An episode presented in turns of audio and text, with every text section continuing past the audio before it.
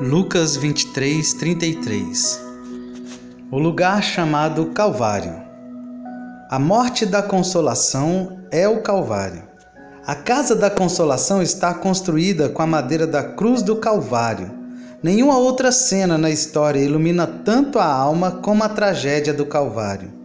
A luz brota da escuridão do meio-dia no Gólgota, e todas as ervas do campo florescem alegremente debaixo da sombra daquela madeira que antes era maldita. Naquele lugar de sede, a graça cavou uma fonte que jorra água pura como cristal, e cada gota é capaz de aliviar as misérias da humanidade. Você que tem passado por tempos de conflito, confessará que não foi no Monte das Oliveiras onde encontrou a consolação, nem no Tabor, nem no Sinai.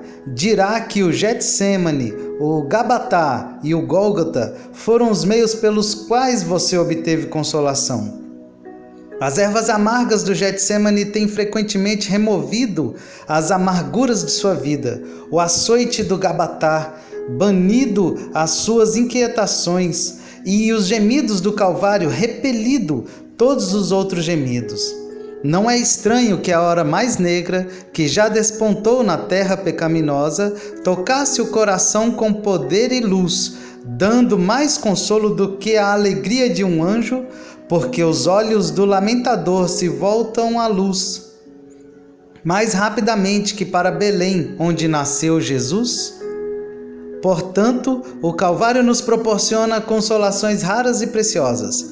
Jamais teremos conhecido o amor de Cristo em toda a sua profundidade e amplitude se ele não tivesse morrido. Não poderíamos imaginar a profunda afeição do Pai se ele não tivesse entregue o seu filho à morte. As misericórdias comuns das quais desfrutamos, todas cantam sobre o amor, assim como as conchas, quando colocamos-nas aos ouvidos, sussurram sobre o profundo mar de onde veio. Mas se desejamos ouvir o próprio oceano, não devemos olhar as bênçãos cotidianas, mas o que aconteceu na crucificação. Aquele que deseja conhecer o amor, retire-se ao Calvário e veja o homem de dores morrer.